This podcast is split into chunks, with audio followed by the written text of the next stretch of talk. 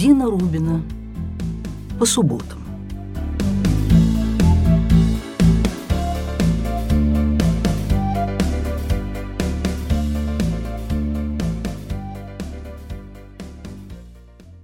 Добрый день, друзья! Рада нашей очередной встрече, тем более, что у меня со временем, знаете, возникает ощущение какого-то нарастания снежного кома подкастовых знакомств. Мне пишут люди, мои читатели. Вообще-то я всю жизнь получаю письма от читателей. В юности еще бумажные, трогательные, в советских конвертах с советскими марками. Я была тогда практически подростком и отпаривала марки. Собрала, помнится, целый альбом. Писали в то время от руки. Считалось, что письмо, отпечатанное на пишущей машинке, дурной тон и не передает искренности отправителя. Ну, потом была эпоха машинописных листков. Затем возник компьютер, его величество компьютер. И я стала получать электронные письма от моих читателей. А затем я стала начитывать свои книги, и в моей жизни возникли слушатели и письма от них. Ну и, наконец, мои друзья, литературные агенты Миша и Вадим, они же продюсеры аудиостудии «Вимба», втянули меня в авантюру с подкастами. Это было зимой, во время моего очередного приезда в Москву. Я понятия не имела, с чем эти подкасты едят, и совсем не рвалась еженедельно отчекрыживать от своего времени целый рабочий день. «Дина», — сказали мне, — «да что вы, это вам ничего не будет стоить, это, ну, ну, просто поболтать минут двадцать». «О чем?» — спросила я. «Да, да, о чем хотите. Вы просто начинаете разговоры слово за слово, знаете, ну, знаете, как это бывает. Идет такой легкий треп, легкий жанр подкаста». «Так не бывает, мои дорогие ковбои», — сказала я, во всяком случае, у меня. Пушкина еще помните? Помните, любой экспромт должен быть тщательно подготовлен. «Ну, Дина, ну попробуйте хотя бы, да, да зайдите вы в студию». Я вошла в студию, привычно надела наушники. Вот только никакого листа с текстом передо мной не лежало. Я подняла глаза, за стеклом сгрудилась целая компания. Звукооператор Валя, Михаил Литваков, Вадим Бух, какие-то девочки-ассистентки. Все смотрели на меня — с большим интересом и каким-то странным азартным ожиданием. Я помолчала и сказала, «Сегодня выпал снег. Как странно сложилась моя жизнь, что столь привычное погодное обстоятельство для меня всегда чудо, неожиданность и праздник. В Ташкенте, где я родилась и выросла, — Бывали холодные зимы, но снег настоящий, пушистый, щедрый снег, он выпадал нечасто.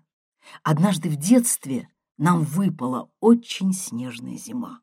Вдруг повалил, неудержимо, мощно повалил снег. Мы с сестрой стояли у окна и смотрели на круговерть снежинок. Сначала они парили, медленно целуя стекло. Потом взрывались петардами, крутили водовороты, неслись вдоль стены дома могучим течением. Тут хлопнула дверь. Это прибежала из школы снежная мама. Крикнула «Народ! Одевайтесь, пошли гулять! Санки берем!» Мне было восемь, сестре три года. Я сидела на санках, вытянув ноги. Передо мной примостилась сестра, я обнимала ее обеими руками — и упиралась подбородком в ее овчинную мальчуковую шапку.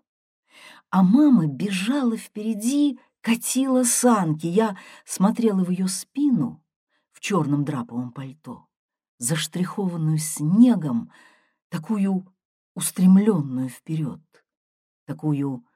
Эх, такую юную. И тогда я сказала себе, вернее, приказала себе — запомнить снег и мама молодая, и мокрый мех овчинной шапки, и мама бежит и смеется, и она молодая. Я ведь это запомнила. Разве можно было приказать себе запомнить? Разве мог ребенок думать этими словами? Ведь это мысли человека, который догадывается, нет, знает, что жизнь конечна.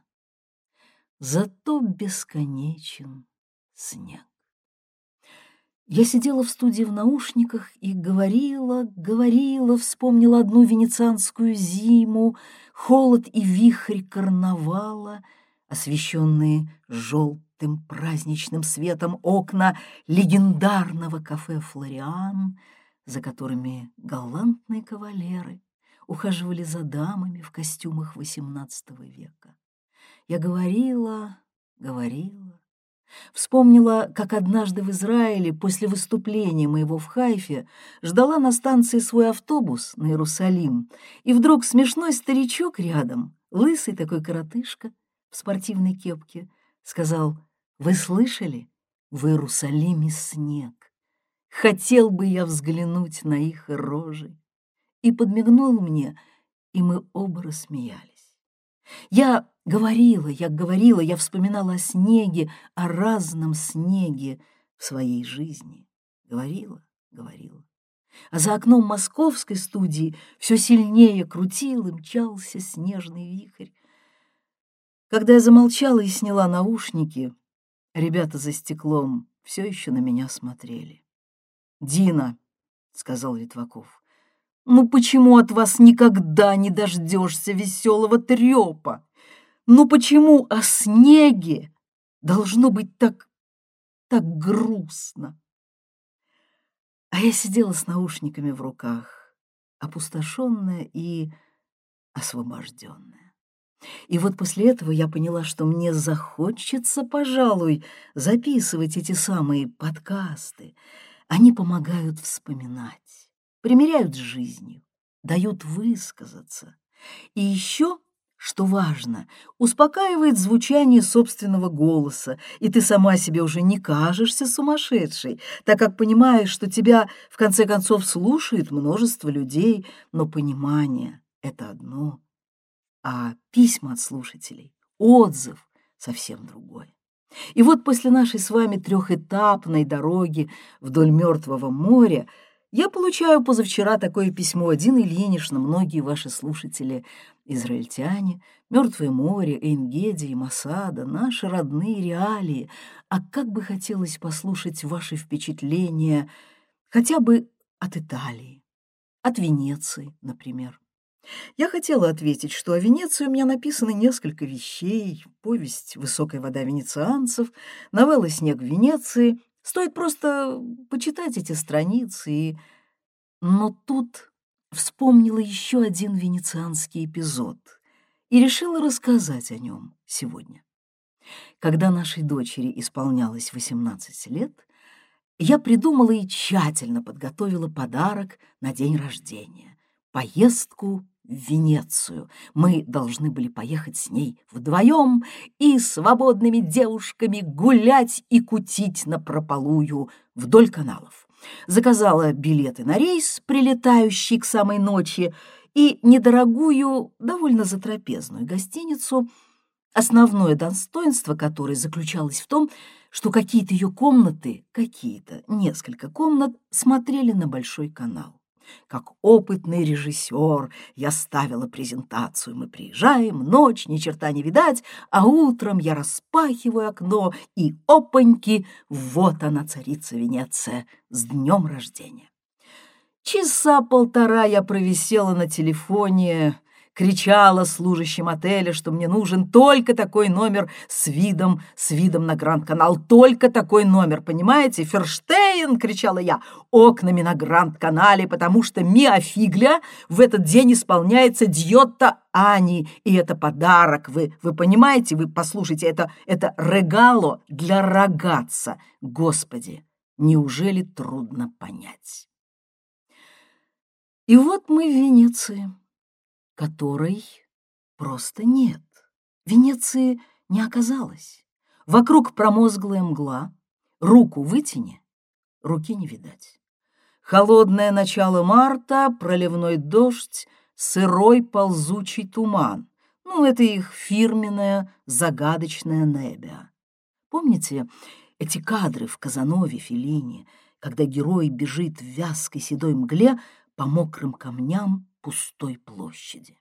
Я всегда думала, что это причудливая фантазия Феллини, ведь Венеция — это блеск и радость всегда. Нет, ни сги не видать, ни дворцов, ни мостов, и потому мы пропускаем нужную остановку на Вапоретто, и когда выходим с чемоданами на причал, под дождь уже совсем не понимаем, где мы.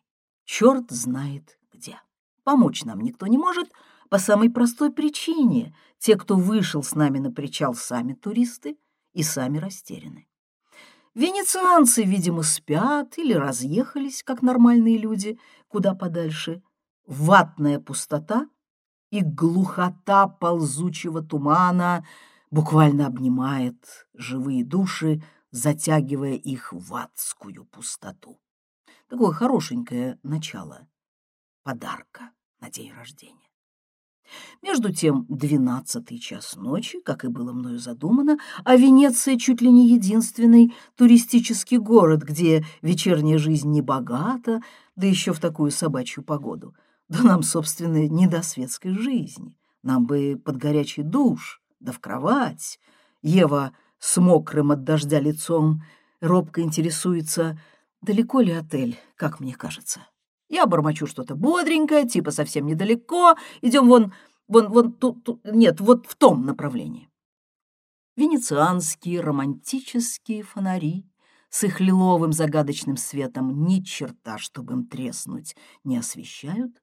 И далее часа полтора мы тащим свои чемоданы по темным слепым улочкам, трижды переходим туда-сюда одни и те же скользкие мостки и уже не хотим ни Венеции, ни романтики, ни фонарей, ни каналов. В эти каналы, между прочим, запросто можно свалиться. «Смотри под ноги!» — восклицаю я. «Ради бога, под ноги смотри!» Ну, наконец мы замечаем желтую электрическую щель под дверью какой-то припоздалой тротории и, ринувшись туда, попадаем тепло и свет. Слава тебе, Господи! От наших курток валит пар, волосы висят сосульками, руки, ноги заледенели, чемоданы каждый потеряли по колесу. «Мам, давай здесь останемся до утра», — говорит Ева, стуча зубами.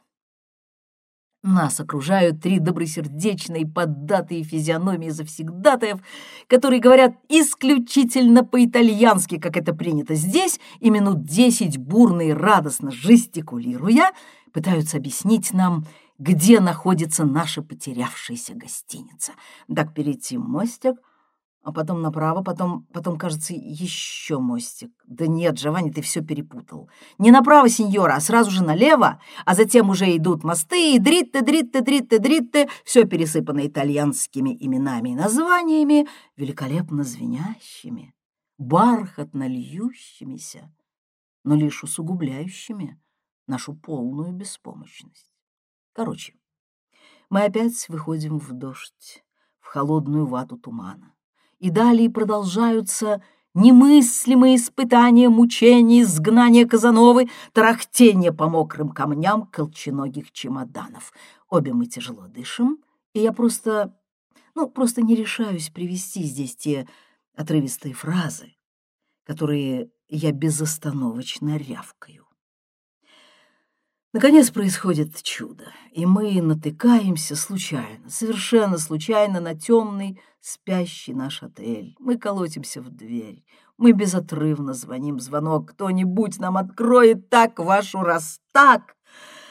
Нам отворяет заспанный старик, ночной портье, он долго сверяется в каком-то журнале, долго ищет ключ, наверное, у него подагра.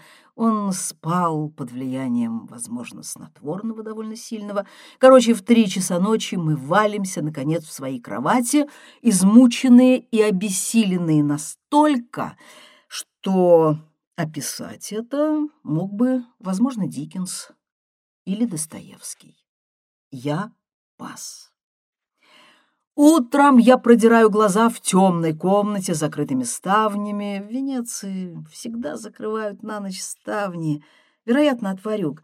И вот, входя в номер отеля, всегда первым делом вы принимаетесь бороться за движками, всегда упрямыми, всегда тугими, чтобы понять, где находитесь этому зданию.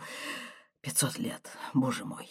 Но по тем ножевым слепящим лезвием света между ставнями я понимаю, что утро, солнце, день рождения Евы. Я вскочила и принялась отворять ставни на трех высоких классических венецианских окнах. Яркое солнце обрушилось на меня, чуть не раздавило. Я даже зажмурилась, инстинктивно заслонила глаза сгибом локтя. А когда открыла их, ошеломленно замерла. Гранд-канал простирался под нашими окнами, блистая, и колыша солнечную паутину отражений. Дворцы на другом берегу, черные гондолы, рабочие баржи, рыбачьи баркасы — все бежало, дышало на воде, в облаках, в темно-синих, изменчивых тенях под тентами кафе на набережной. Все было радостью, блеском, подарком. Все, как задумала. Я обернулась Дочь спала, уткнувшись в подушку, лица не видать, одна лишь грива спутанных волос. «Ева!» — позвала я шепотом. «Просыпайся! Смотри скорей! Это Венеция!» Да, ну и в книге «Окна», которую мы сделали вместе с, с Борисом, у меня есть новелла о венецианском карнавале. Я, я давно хотела написать ее, с тех пор, как затеяла вот эту ту самую оконную историю с картинами Бориса. Я вдруг увидела множество разных окон в его картинах, а началось все заурядно бытово.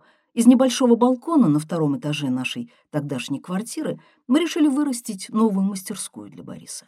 Придумали сделать окно в высоком скате крыши. Живописцу для работы необходимо много естественного света. И получилось замечательное окно в небо. И там беспрерывно текли перламутрово-розовые яблочные облака. Я помню, стояла, задрав голову, и смотрела, смотрела на это живое окно, глаз не отвести. И вот тогда у меня появилась идея книги «Окна». Я поняла, что и сама ведь люблю встроить и пооткрывать в своей прозе самые разные оконные проемы и форточки, большие и маленькие, окна, как сцены для постановок людских судеб, окна, как символ освобождения, даже если отчаявшийся человек выбирает свое последнее окно, как потом у меня получилось в новелле «Самоубийца». Я вообще люблю просветы во внешний мир чтобы взгляд летел далеко, как можно дальше, не встречая на пути препятствий. К тому времени у меня уже была написана повесть «Высокая вода венецианцев», где тоже раскрывалось множество окон, увиденных героиней Венеции. Но в нашей общей книге это должно было быть иначе.